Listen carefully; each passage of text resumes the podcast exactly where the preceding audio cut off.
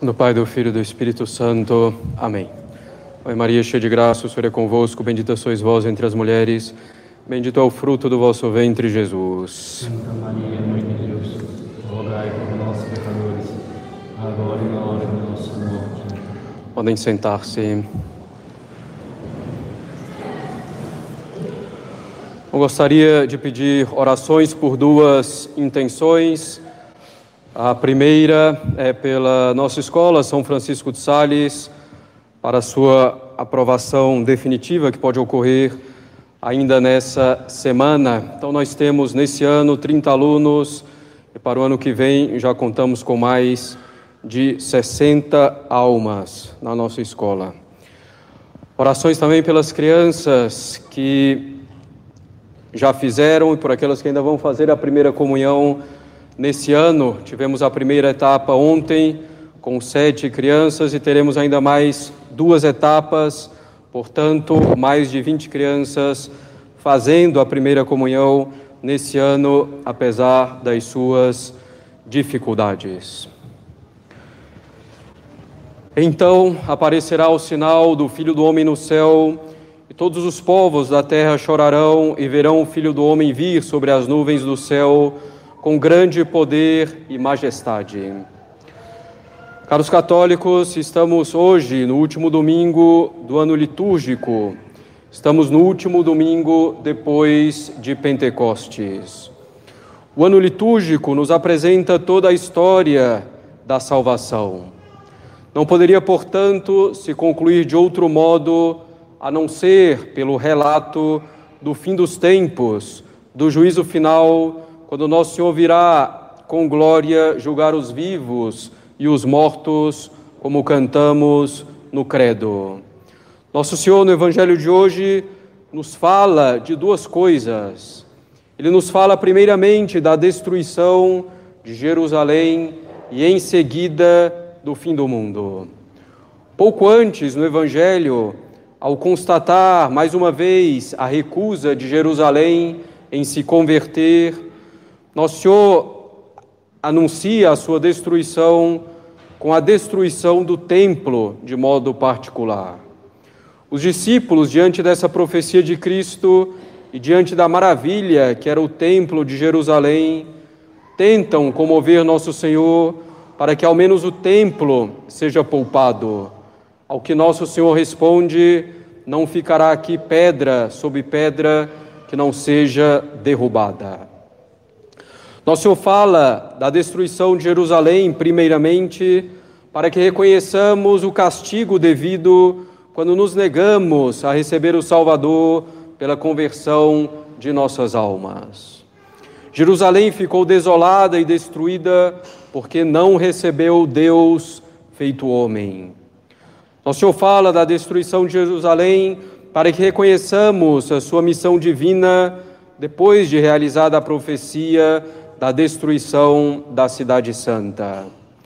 Nosso Senhor fala da destruição de Jerusalém para que saibamos que, mesmo as coisas mais simples desse mundo, mais sublimes, que as coisas mais sublimes desse mundo passam.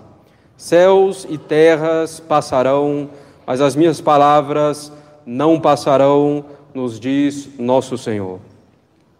A única coisa que não passa e que tem consequência eterna é a amizade com Deus pela fidelidade aos seus ensinamentos ou a inimizade com Ele pela infidelidade à Sua palavra. Nosso Senhor fala da destruição de Jerusalém para que aceitemos mais facilmente aquilo que Ele fala sobre o fim do mundo.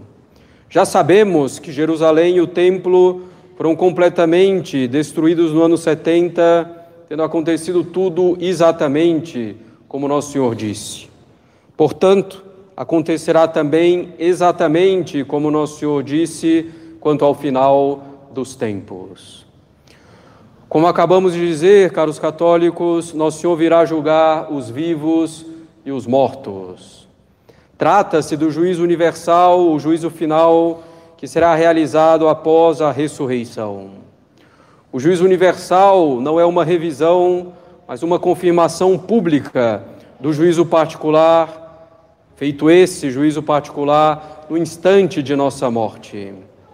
A primeira pergunta que pode surgir com relação ao juízo universal diz respeito precisamente à sua utilidade. Se ele não vai mudar nada do juízo particular, por que fazê-lo? A primeira razão é a natureza social do homem.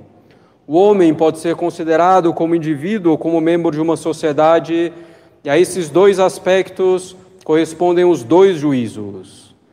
As nossas ações, caros católicos, têm sempre, em maior ou menor escala, uma repercussão na sociedade porque pelo menos a nossa ação prejudica ou aperfeiçoa a nós mesmos, a nossa própria pessoa, e ao afetar para o bem ou para o mal um membro da sociedade, toda a sociedade é afetada. Uma ação nossa para o bem ou para o mal pode ter uma repercussão igualmente que dura muito além da nossa vida aqui na terra com consequência que nós mesmos, ao agirmos de tal ou tal modo, não podemos prever de nenhum modo. No juízo universal, que diz respeito ao aspecto social do homem, terá importância particular o juízo daqueles que, por seu ofício, tiveram maior responsabilidade sobre os outros. O Papa, os bispos, os padres, os governantes, os pais, os professores, por exemplo. O juízo universal é muito útil pela natureza social do homem. Ele é útil também porque manifestará perfeitamente a sabedoria infinita de Deus e sua admirável providência. Pelo juízo universal, os segredos mais íntimos dos corações, a conduta dos povos e das nações, os mistérios mais profundos serão revelados por Deus diante de todo o mundo.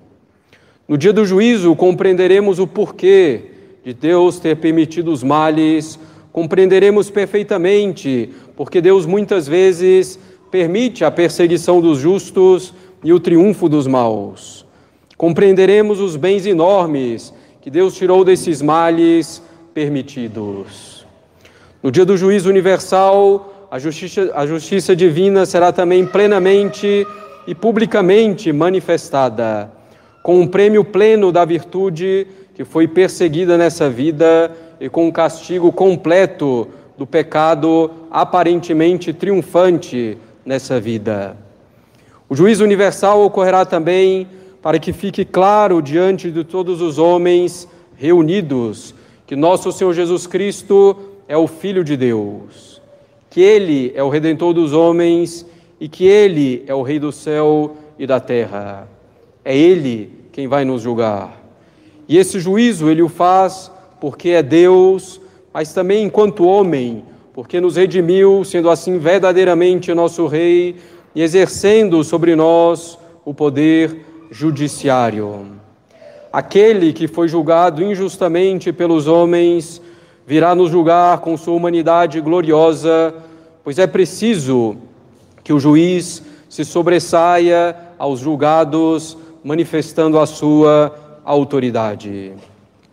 Os justos já estarão com seu corpo glorioso, mas com glória infinitamente inferior à de Cristo, evidentemente. O juízo universal servirá igualmente para a exaltação do inocente, para a confusão do pecador. Quantas vezes o inocente justo aparece diante dos homens como pecador e culpado. Quantas vezes ele é caluniado, quantas vezes é zombado, quantas vezes é ignorado, quantas vezes alguém tem virtudes heróicas que são desconhecidas dos outros homens.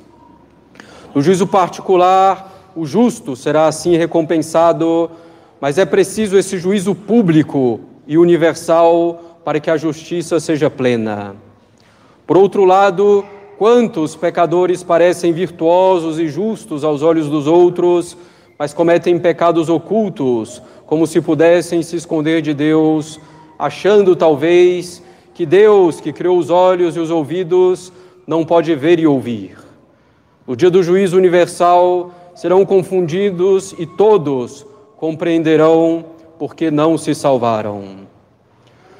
No juízo universal, caros católicos, comparecerão todos os homens diante do tribunal do justo juiz, e cada um dos julgados verá em sua consciência todas as obras que realizou durante a sua vida terrena, sejam elas boas ou más. Mesmo as obras esquecidas serão vistas. E cada um verá claramente a consciência dos outros com todas as suas boas obras ou más. Nada há de escondido que não venha a ser revelado, diz nosso Senhor Jesus Cristo. Serão por, conhecidas, portanto, integralmente as obras boas e más, tanto dos justos como dos pecadores. Essa é a opinião de São Tomás e da maioria dos teólogos.